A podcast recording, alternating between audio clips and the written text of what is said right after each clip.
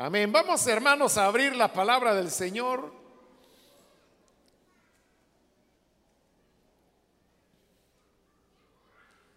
Y en esta ocasión lo hacemos en el libro de Hebreos, el cual hemos venido estudiando los días lunes. Y vamos desarrollando el estudio versículo a versículo. Y así es como hemos llegado ya al capítulo 9, donde vamos a leer los versículos que continúan después del punto en el cual nos quedamos en la última ocasión. Dice la palabra de Dios en el libro de Hebreos capítulo 9, versículo número 15 en adelante. Por eso Cristo es mediador de un nuevo pacto, para que los llamados reciban la herencia eterna prometida. Ahora que Él ha muerto para librarlos de los pecados cometidos bajo el primer pacto. En el caso de un testamento, es necesario constatar la muerte del testador. Pues un testamento solo adquiere validez cuando el testador muere y no entra en vigor mientras vive. De ahí que ni siquiera el primer pacto se haya establecido sin sangre. Después de promulgar todos los mandamientos de la ley a todo el pueblo, Moisés tomó la sangre de los becerros junto con agua, lana escarlata y ramas de hisopo y roció el libro de la ley y a todo el pueblo, diciendo, esta es la sangre del pacto que Dios ha mandado que ustedes cumplan. De la misma manera roció con la sangre el tabernáculo y todos los objetos que se usaban en el culto. De hecho, la ley exige que casi todo sea purificado con sangre pues sin derramamiento de sangre no hay perdón. Así que era necesario que las copias de las realidades celestiales fueran purificadas con esos sacrificios. Pero que las realidades mismas lo fueran con sacrificios superiores a aquellos. En efecto, Cristo no entró en un santuario hecho por manos humanas, simple copia del verdadero santuario, sino en el cielo mismo, para presentarse ahora ante Dios en favor nuestro. Ni entró en el cielo para ofrecerse vez tras vez como entra el sumo sacerdote en el lugar santísimo cada año con sangre ajena. Si así fuera, Cristo habría tenido que sufrir muchas veces desde la creación del mundo. Al contrario, ahora, al final de los tiempos, se ha presentado una sola vez y para siempre, a fin de acabar con el pecado mediante el sacrificio de sí mismo. Y así como está establecido que los seres humanos mueran una sola vez y después venga el juicio, también Cristo fue ofrecido en sacrificio una sola vez para quitar los pecados de muchos. Y aparecerá por segunda vez, ya no para cargar con pecado alguno, sino para traer salvación a quienes lo esperan. Amén. Pueden sentarse, por favor, hermanos.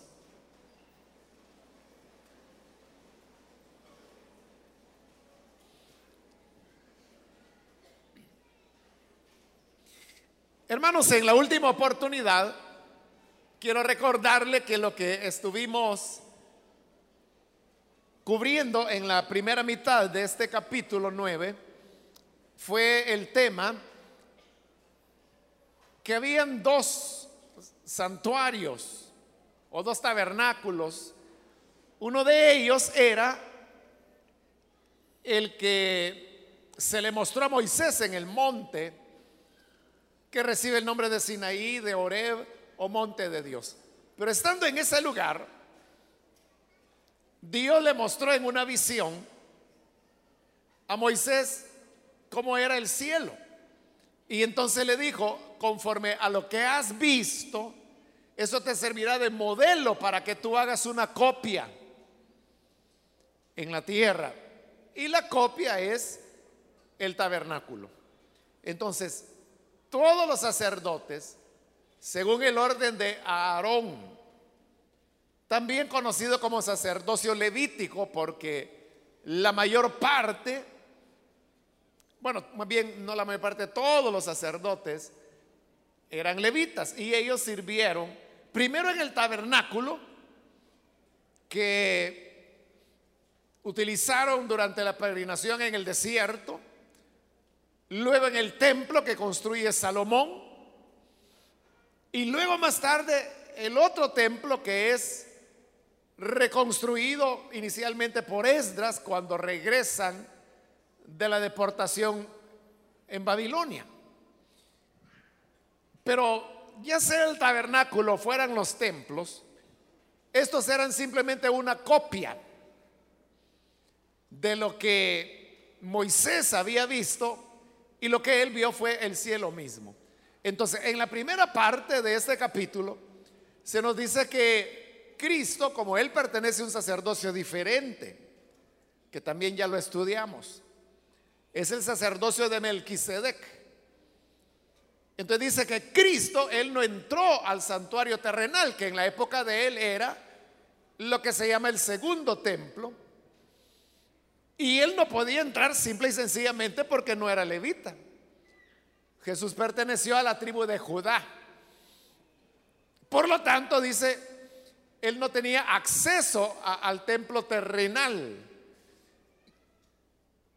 Pero no importa porque el sacerdocio del Señor no es del orden de Aarón, sino que del orden de Melquisedec, el cual es un sacerdocio eterno y único, no hereditario.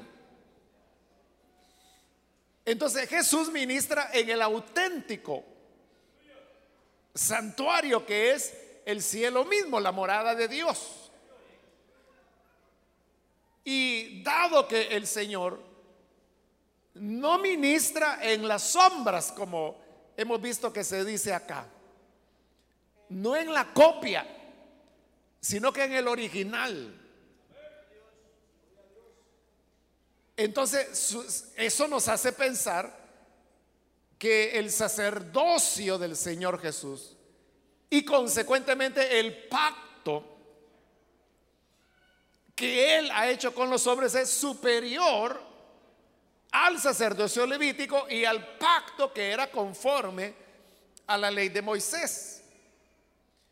Por esas razones es que se resume en el versículo 15, donde hoy iniciamos la lectura, donde dice, por eso, por estas razones que acabo de estar mencionando, Cristo es mediador de un nuevo pacto para que los llamados reciban la herencia eterna prometida ahora que Él ha muerto para librarlos de los pecados cometidos bajo el primer pacto.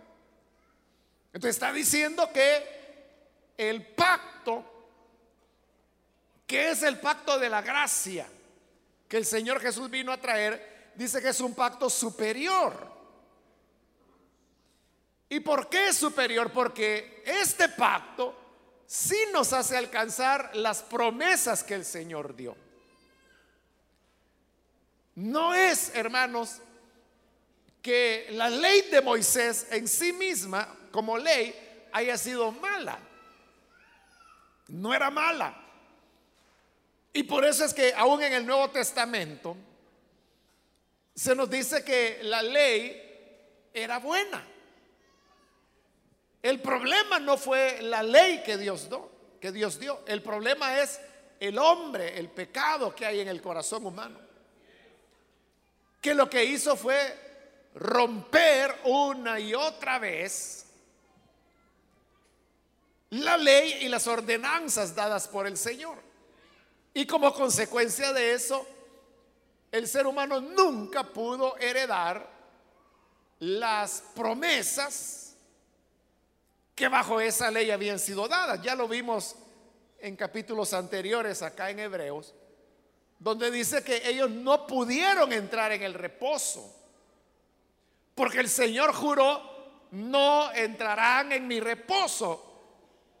Pero fue porque ellos habían quebrantado una y otra vez la ley y por eso no pudieron heredar las promesas.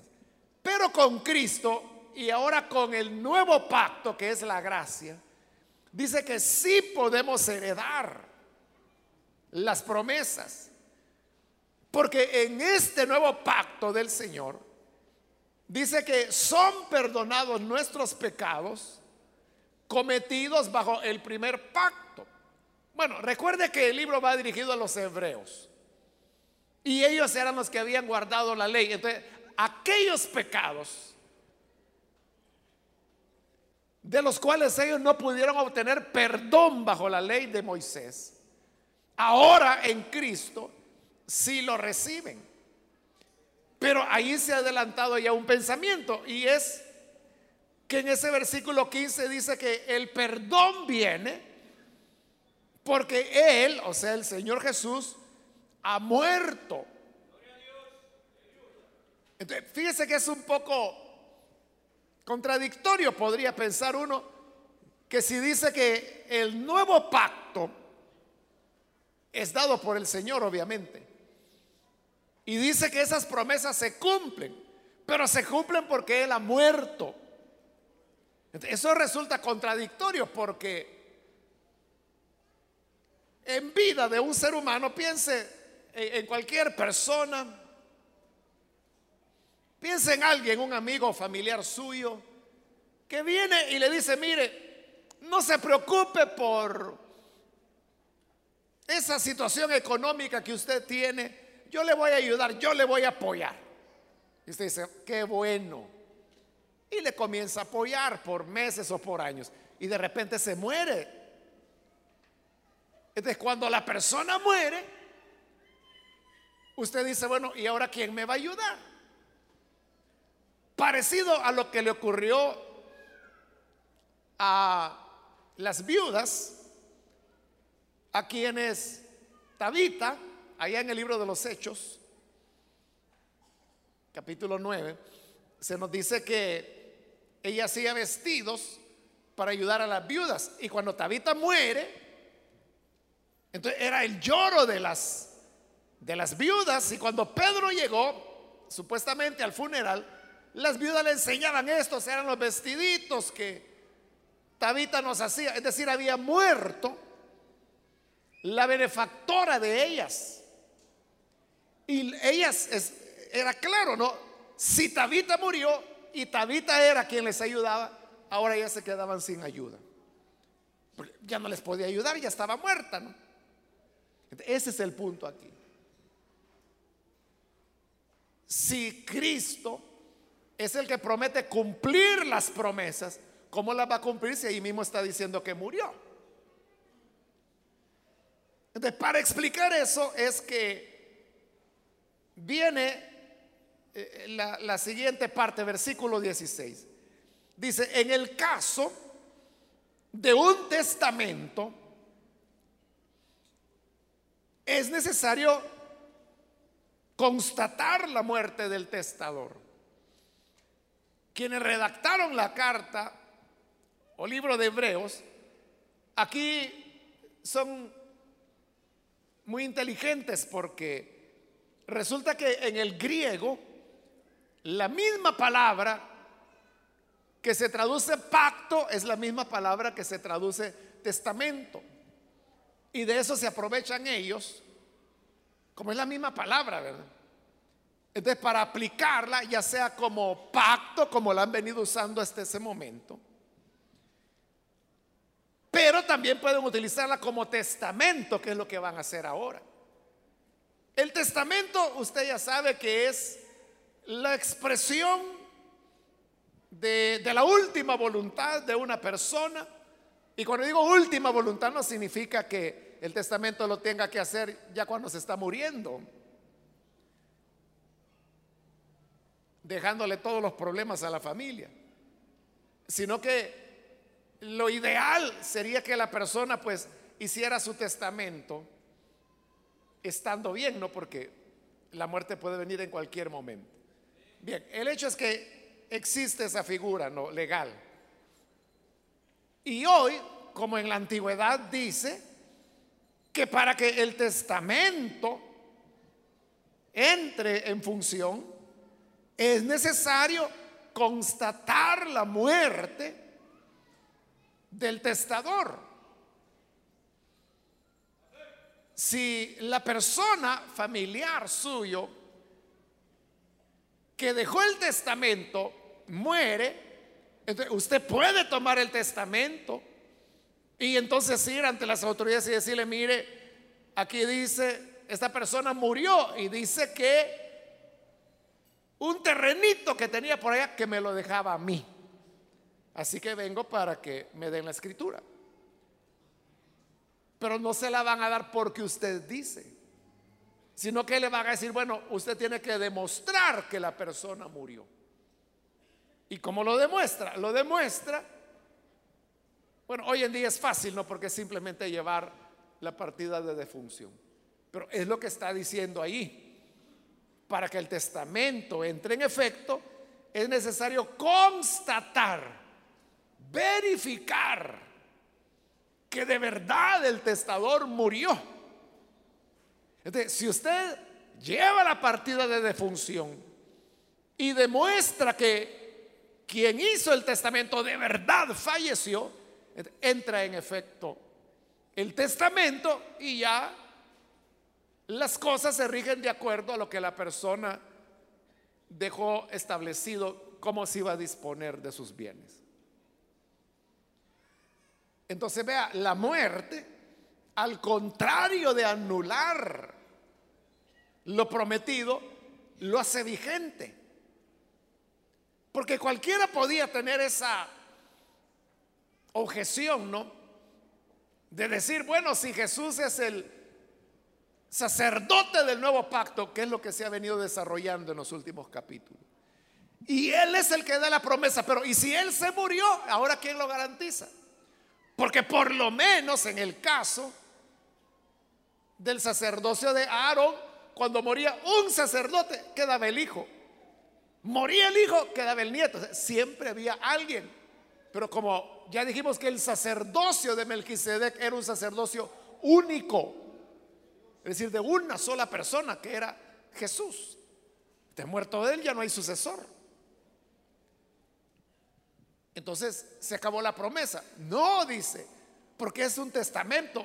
Y ahí es donde le digo, ellos son muy sabios, ¿no? Al utilizar la palabra, que significa al mismo tiempo pacto que lo que significa testamento. Es como que dijera, bueno, es un pacto, pero pacto es un testamento y un testamento solamente cobra validez cuando hay muerte del testador. De manera que si Cristo murió, la promesa no es anulada, al contrario, es el momento cuando la promesa entra en efecto. Y ahí se soluciona el problema de la muerte del testador. Entonces, lejos de ser un problema es la garantía que lo testado se cumplirá. Versículo 17. Pues un testamento solo adquiere validez cuando el testador muere y no entra en vigor mientras vive. El padre de familia puede hacer el testamento. Y el hijo puede agarrarlo y decir, yo me lo llevo. E ir donde un juez y decirle, mire, trasládeme la propiedad de la casa.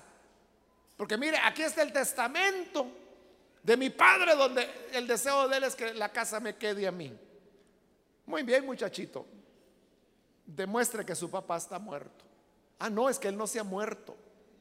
No se ha muerto. No, entonces no puede, ese testamento no tiene ningún valor. El testamento solo adquiere validez cuando la persona muere mientras está viva. No. Es decir, las promesas del Evangelio de Cristo serían, hermanos, inútiles si Él no hubiera, no hubiera muerto. Mas Cristo ha muerto. Y al morir, entró en vigencia el testamento que es pacto, ¿no? Es la misma palabra. entró en vigencia el pacto de la gracia. Versículo 18. De allí que ni siquiera el primer pacto se haya establecido sin sangre. está diciendo, es que vea, no era solamente que el nuevo pacto tenía que ser ratificado con la muerte del testador. El antiguo también, el primer pacto. La diferencia, dice, es que en el primer pacto, quien moría eran los animalitos, cuya sangre se utilizaba para reafirmar el pacto precisamente. Por eso dice el 18, ni siquiera el primer pacto se haya establecido sin sangre. Versículo 19, después de promulgar todos los mandamientos de la ley a todo el pueblo, Moisés tomó la sangre de los becerros junto con agua, lana escarlata y ramas de hisopo, que era lo que ordenaba la ley, y roció el libro de la ley y a todo el pueblo diciendo, esta es la sangre del pacto que Dios ha mandado que ustedes cumplan. Es decir, el pacto o testamento bajo Moisés fue establecido, pero ¿qué lo ratificó?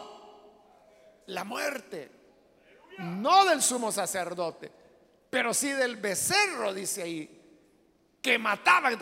por eso es que tomaban la sangre, la untaban en el hisopo. Hisopo es el nombre de un arbusto. Entonces las ramitas de hisopo las amarraban haciendo un manojo, como una escobita. eso lo sumergían en la sangre y con eso rociaban. Pero dice que rociaban el libro de la ley. De ahí rociaban al pueblo, como diciendo, ustedes están obligados a esa palabra. Y esa palabra está obligada a ustedes. Entonces, la, la sangre hablaba de la muerte, porque la Biblia en el Antiguo y Nuevo Testamento dice que la vida está en la sangre. Santiago dice que el cuerpo sin sangre está muerto. la sangre rociada era un anuncio de muerte. Eh, lo que está queriendo enseñársenos ahí es que no nos parezca extraño que haya sido necesario que el testador muriera. Si eso fue así también bajo la ley, con la diferencia que ya eran animales. Y añade en el versículo 20, perdón, 21, de la misma manera, roció con la sangre el tabernáculo y todos los objetos que se usaban en el culto. De hecho, la ley exige que casi todo sea purificado con sangre, pues sin derramamiento de sangre no hay perdón. No solamente era que el pacto se sacrificaba con sangre, rociando el libro y rociando al pueblo, sino que el tabernáculo, el santuario, se purificaba con sangre. ¿Por qué es importante eso? lo adelanta como una información que más adelante le va a sacar la utilidad y ya lo vamos a ver. Pero el hecho es que bajo la ley de Moisés también se purificaba el santuario y dice, y todos los instrumentos que estaban ahí, porque la misma ley establecía que si no había derramamiento de sangre, es decir, si no había muerte, no podía haber perdón. Usted sabe que en el ya sea en el tabernáculo o en los templos. Ahí se hacían varias ceremonias. Pero yo le pregunto, ¿cuál de aquellas ceremonias que tenían que ver con el pecado, con la culpa, con el perdón, cuál era la que no implicaba muerte? Es cierto que habían ofrendas, ofrendas, no holocaustos ni sacrificios, pero ofrendas, por ejemplo, de aceite, de harina, de cebada, pero esas eran ofrendas, eran expresiones de acción de gracias a Dios. Mas todo lo que tenía que ver con el pecado, con la culpa, con el perdón, todo implicaba algún sacrificio. Porque la ley misma establecía que sin derramamiento de sangre no podía haber perdón del pecado. Era necesaria la muerte. Ahora dice el versículo 23.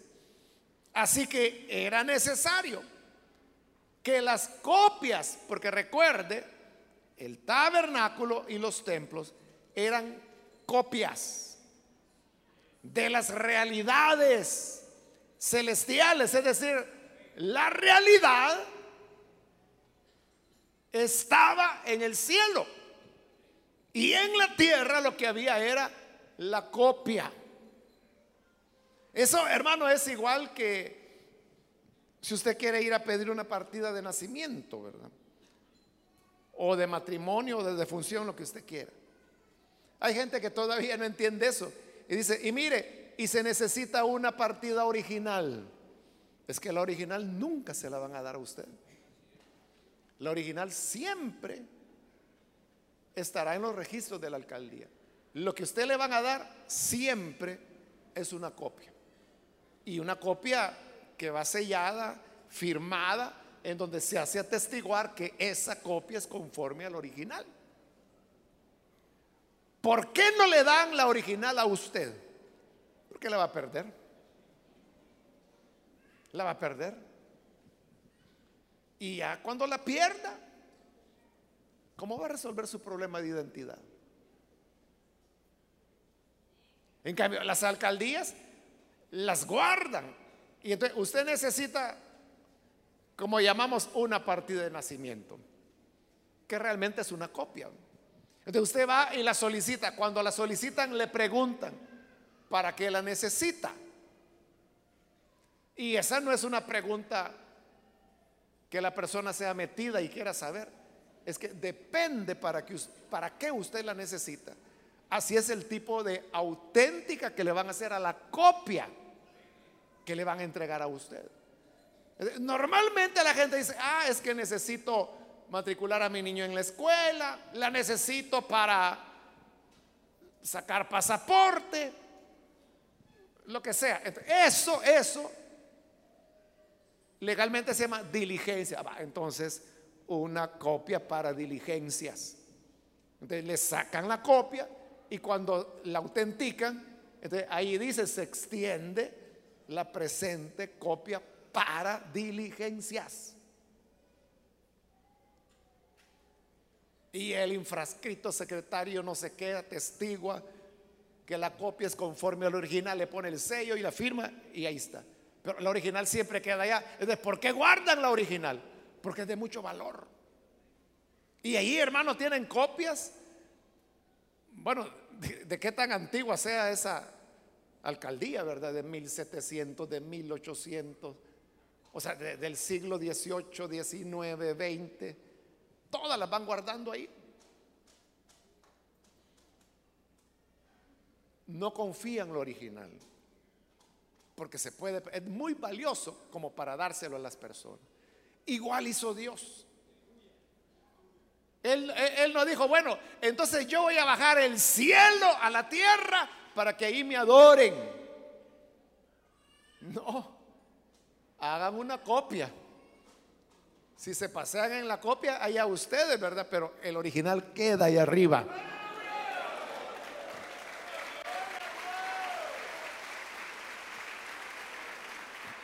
y eso exactamente es lo que ocurrió. El ser humano se paseó en la copia. ¿A dónde está la copia hoy? No existe. Pero el original está. Entonces, a eso se refiere cuando dice, las copias de las realidades celestiales eran copias, pero dice, fueron purificadas con esos sacrificios. Es decir, aunque eran copias, demandaron sacrificio. Dice el mismo versículo 23, las realidades mismas, es decir, el santuario original, tiene que ser eh, purificado con sacrificios superiores a aquellos. Es decir, que si para purificar las copias se derramó la sangre de animales, entonces para purificar el auténtico santuario, que es el cielo, se necesita algo mejor que sangre de vaca. Algo mejor que sangre de un cordero o cordera. Y ahí es donde el Hijo de Dios entrega su sangre para purificar.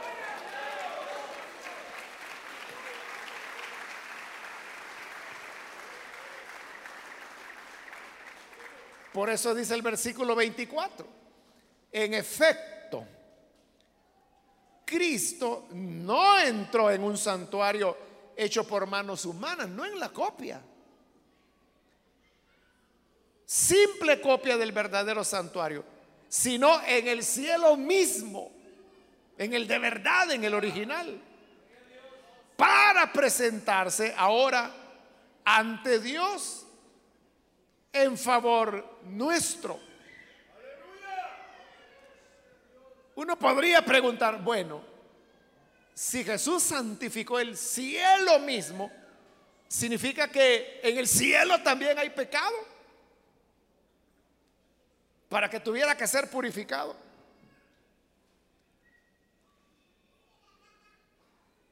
Recuerde que en el cielo se ha cometido pecado. Ahí fue la rebelión de Satanás.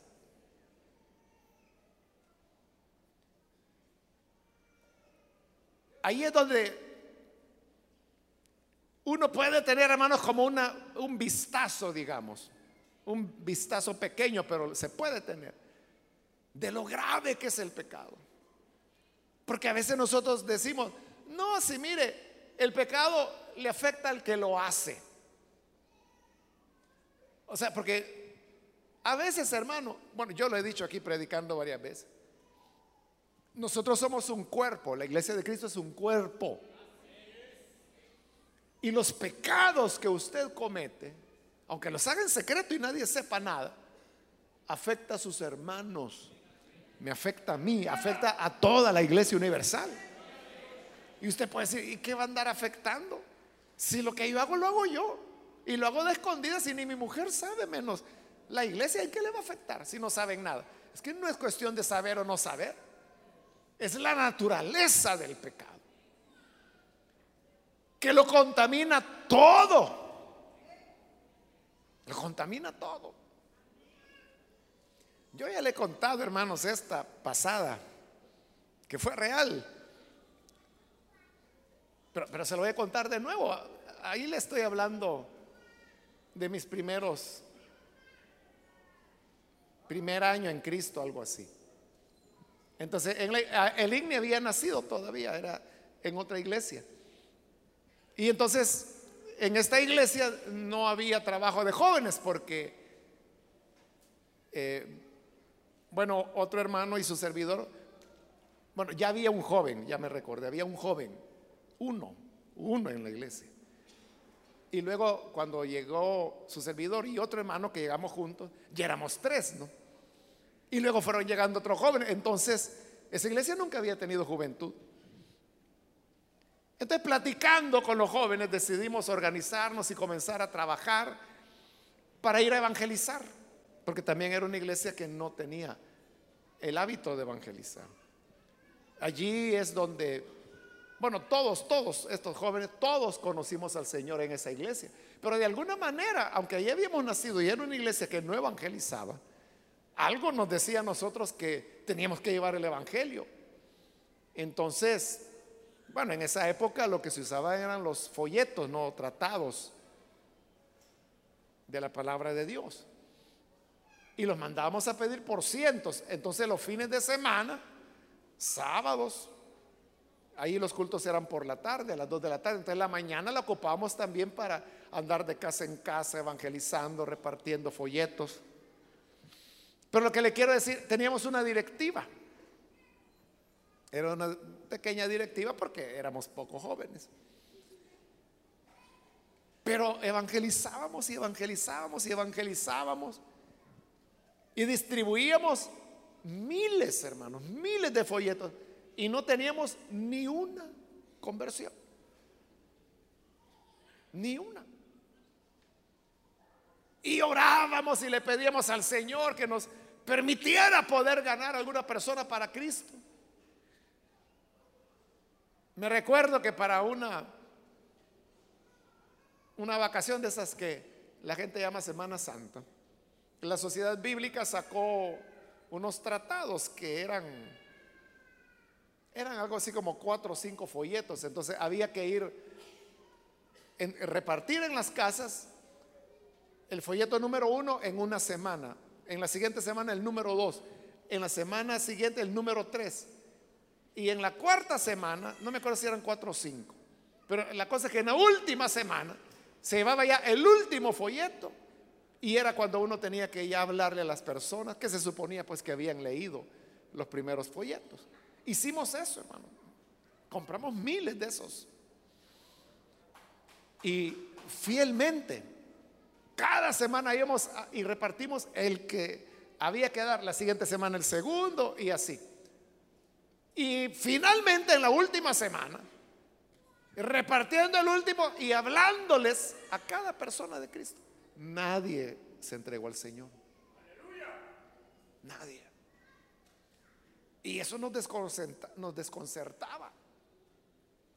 Yo tenía ahí, hermano, como un año de convertido y usted sabe que uno ahí está en el primer amor, ¿verdad? Y uno quiere hacer mucho para Dios.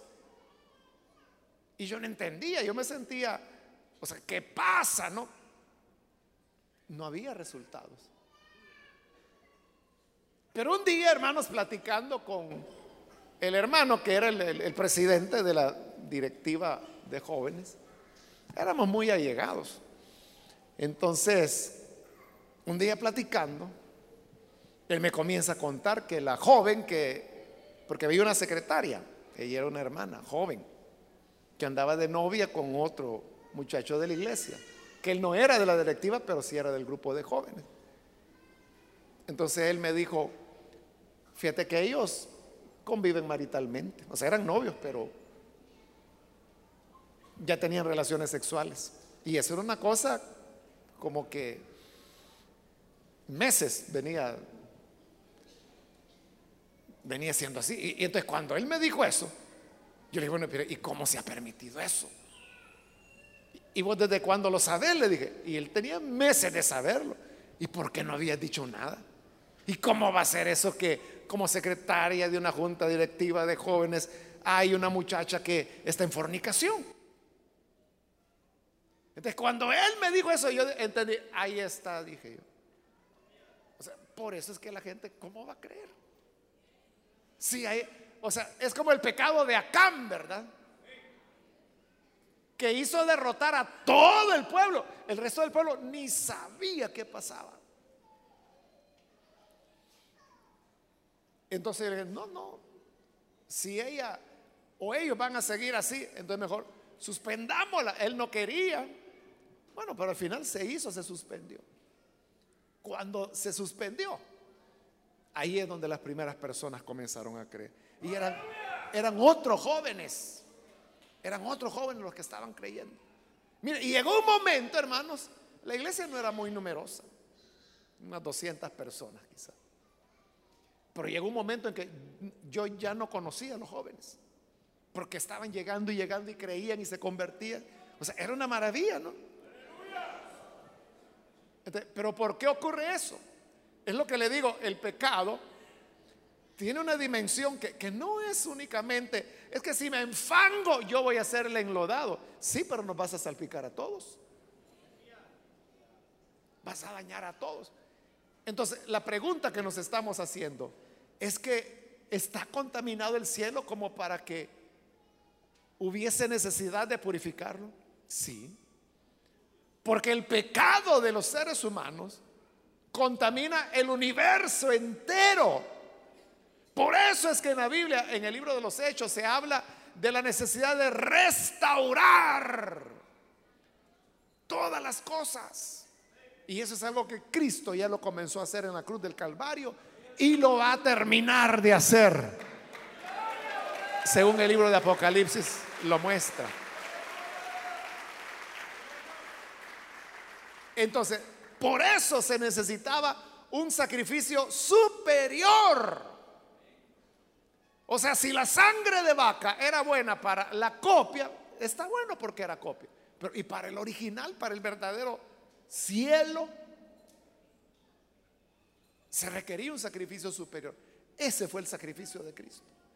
Y por eso dice que Él entró en un santuario, no simple copia del verdadero santuario, sino en el cielo mismo, para presentarse ahora ante Dios como cordero sacrificado en favor nuestro. Versículo 25 ni entró en el cielo para ofrecerse vez tras vez como entra el sumo sacerdote en el lugar santísimo cada año y con sangre ajena. Porque recuerde que en Israel existía el día de la expiación una vez al año. El día del perdón se llamaba. Que era el único día en el año en el cual el sumo sacerdote podía entrar al lugar santísimo. ¿Y para qué entraba? Para llevar la sangre para el perdón del pueblo. Pero eso él tenía que hacerlo todos los años, todos los años. Imagínense que un sumo sacerdote vivía 40 años, por poner un ejemplo. 40 veces él tenía que entrar, una por cada uno de esos años. ¿Por qué razón? Porque suponiendo, hermanos, que hoy fuera el día de la expiación y que estuviéramos en el antiguo pacto y que fuéramos israelitas. Entonces, en todo el año pasado, hemos cometido pecado. Entonces, pero hoy venimos porque hoy es el día del perdón y venimos para pedir perdón a Dios por todos los pecados cometidos viene el sacerdote, entra al lugar santísimo, ofrece la sangre y luego sale y bendice al pueblo. Bueno, el Señor aceptó el sacrificio, los pecados del año le son perdonados. Amén. Y todos felices. Pero mañana es el primer día del nuevo año. Y vuelve a fallar. Y la siguiente semana, y la otra, y la otra, y el siguiente mes. Total que cuando pasa un año, otra vez usted ya está sucio. Otra vez ya necesitamos perdón. Otra vez a confesar los pecados del año. Y el siguiente año, los pecados del nuevo año. Y el siguiente, los nuevos pecados. y así. Eso nunca paraba. En cambio, dice que Cristo no entró muchas veces. Versículo 26. Porque si así fuera, Cristo habría tenido que sufrir muchas veces desde la creación del mundo. Es decir, si la sangre del Hijo de Dios no fuera un sacrificio superior, Él tendría que año con año estar ofreciendo nuevamente sacrificio. Yo le dije que si un sacerdote vivía 40 años, 40 veces tenía que hacer la expiación con sangre ajena. El problema es que Cristo no es sangre ajena, es su sangre. Y si hace dos mil años que Cristo vino, por lo menos Él ya tendría que haberse haber sido sacrificado dos mil veces, si fuera una por año. No llevar, entrar dos mil veces con la sangre del toro, no, no, es que es la sangre de él. ¿Y cómo va a obtener sangre de él? Solo muriendo otra vez. Él tendría que estar siendo sacrificado y sacrificado y sacrificado y sacrificado vez tras vez. De manera infinita.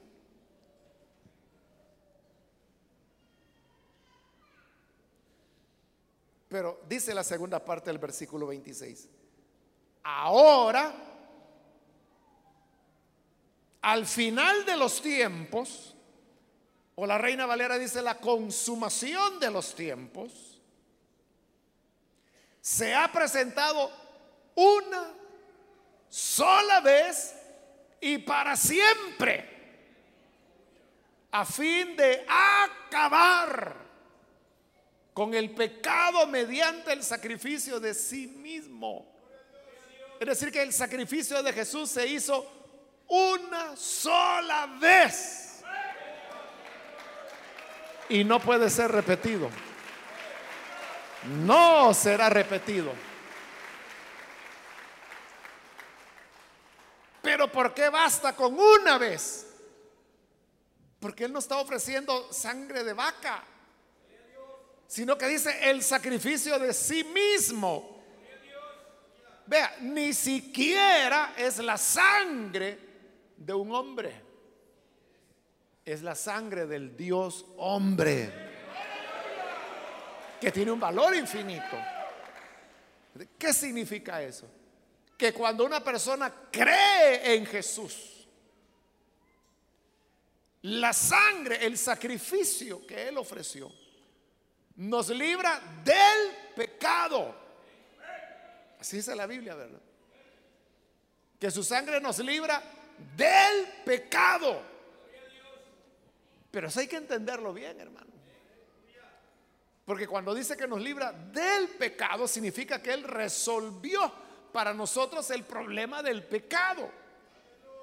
Lo cual significa que en ese sacrificio en el cual nosotros creemos cuando le recibimos como Salvador, son perdonados nuestros pecados pasados, presentes y futuros. Por eso es que no necesitamos, o sea, si usted se entregó a Jesús en marzo del año pasado, bueno, hoy sería un año, ¿verdad? Entonces usted dice, fíjese que hace un año Él me perdonó mi vida vieja, pero en este último año yo he estado en la obra, pero fíjese que he fallado yo quisiera que Cristo se sacrificara otra vez por mí para que me perdone por los pecados del año. Y va a querer que lo haga el otro año y el otro y el otro y todos los años que el Señor le dé vida. Pero no es así. Porque Él hizo un solo sacrificio. digo esto porque hay gente que dice, mire, cuando usted cree en el Señor, el Señor le perdona todos los pecados que usted ha cometido y usted queda limpio, más blanco que la nieve. Pero de ahí usted tiene que cuidarse porque de ahí en adelante usted es responsable. Mire, si responsable siempre hemos sido. Y, si, hay gente que aún va más allá, es que mire, si después de haber creído usted vuelve a fallar, vuelve a pecar, entonces pierde la salvación. Esa enseñanza es totalmente contraria al Evangelio. Porque entonces todos estamos perdidos ya. Vamos a ver, después que usted creyó en Jesús, levante la mano el que jamás ha vuelto a pecar. ¿Alguien quiere levantar su mano y decir, yo, yo hermano, desde que yo creí en Jesús, nunca volví a pecar? Levante la mano.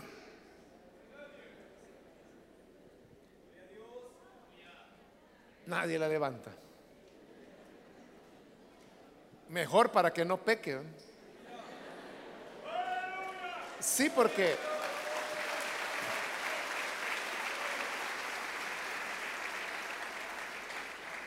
así dice la Biblia. Así dice la Biblia que el que dice que no ha pecado es mentiroso. Entonces, si usted hubiera levantado la mano, hubiera pecado, porque la Biblia dice que es mentiroso. Porque no hay ser humano que no peque.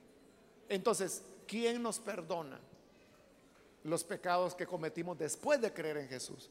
Y los que está cometiendo ahora, y los que va a seguir cometiendo mientras estemos en este cuerpo. Es el mismo sacrificio del Hijo de Dios. No necesitamos un nuevo sacrificio. Lo que necesitamos es lavarnos los pies. Como dijo el Señor, el que ya está lavado, el que ya está bañado, no necesita sino solo que se lave los pies. Es decir, que vayamos limpiándonos de las contaminaciones del pecado, pero no por un nuevo sacrificio de Jesús, sino que basados en el único sacrificio que Él hizo ya. Así es como Jesús resolvió el problema del pecado para todos nosotros. Y por eso dice, a fin de acabar con el pecado mediante el sacrificio de sí mismo. él acabó, resolvió el problema del pecado. Nosotros, por lo que debemos de luchar es por estar en comunión siempre con Él. Pero el problema del pecado, Jesús ya lo resolvió. Versículo 27. Y así como está establecido que los seres humanos mueran una sola vez y después venga el juicio. O sea, pueden haber un millón de ateos, hermano, pero ese millón de ateos van a reconocer que aquí la Biblia dice la verdad. Que está establecido que los seres humanos mueran. Porque un ateo puede decir, no, yo no creo nada de lo que dice la Biblia. Entonces no va a creer que dice que todos los, hermanos, todos los seres humanos van a morir cuando Él se muera. ¿Quién es el que no va a morir? Claro, si el Señor viene, ¿verdad? La Biblia dice que no vamos a gustar muerte. Pero eso es para los que creemos, no para los que no creen. Entonces, pero si el Señor tarda, todos moriremos, hermanos. Nadie puede escapar a esa verdad de Dios. Está establecido para todos los seres humanos que mueran. Es decir, que es propio de la naturaleza humana la muerte. Y como Cristo lo que hizo al encarnarse fue tomar la naturaleza humana. Y cuando Él murió, murió representando a los que creían en Él. Por lo tanto, no puede morir una vez. Porque la Biblia dice que está establecido que los hombres mueran una sola vez. ¿Quién es el ser humano que va a morir siete veces? Usted dirá, Lázaro, él se murió una vez y volvió a resucitar y después se volvió a morir. Dos veces murió. Pero la primera no fue de verdad. Como el Señor dijo, Lázaro duerme, pero voy a despertarlo. Después fue la de verdad. Entonces, si el ser humano solo muere una vez y Cristo tomó la naturaleza humana, solo puede morir una vez. Es decir, solo hay un sacrificio. Y por eso termina en el versículo 28. También Cristo fue ofrecido en sacrificio una sola vez para quitar los pecados de muchos, no de todos, pero sí de muchos. Y aparecerá por segunda vez. Sí, Él va a volver, pero ya no para cargar con pecado alguno, sino para traer salvación a quienes lo esperan. A eso viene. ¿Cuántos lo están esperando acá? Él viene para traernos salvación, no para volver a morir otra vez. Hay gente que dice, es que si Cristo volviera, lo vuelven a matar. Sí va a volver, pero vamos a ver si es cierto que lo matan. Él es el que va a poner en cintura todo. Entonces ya no hay repetición de sacrificio, es uno solo, porque es un sacrificio superior y por lo tanto la gracia del Señor es mejor que lo que se tenía bajo la ley. Así que hermanos, habiendo nosotros creído en esta gracia, mantengámonos firmes en ella, no nos apoyemos en nuestras obras o nuestros esfuerzos imperfectos y débiles. Apoyémonos en ese único sacrificio que el Hijo de Dios ofreció. Amén. Vamos a orar, vamos a cerrar nuestros ojos, hermanos. Señor, te damos las gracias por cada persona que está aquí al frente, que vienen, Señor, reconociendo su necesidad espiritual. Te pedimos por ellos y también por aquellos que a través de la televisión, de las emisoras de radio, están abriendo sus corazones para creer a tu palabra, para recibirte como Salvador. Te rogamos, Padre, que tu perdón venga a ellos.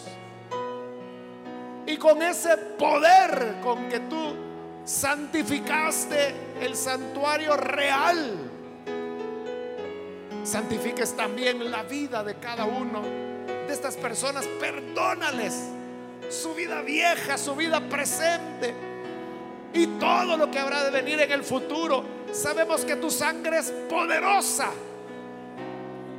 para limpiarnos, para renovarnos. Gracias te damos porque creemos que tu palabra es verdad, tan verdadera, que entregaste tu vida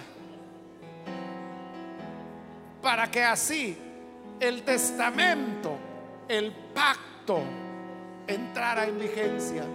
Por eso, Padre, te damos las gracias te adoramos, te agradecemos por tu grande amor, por Jesucristo nuestro Señor lo pedimos. Amén amén. Gloria a Dios.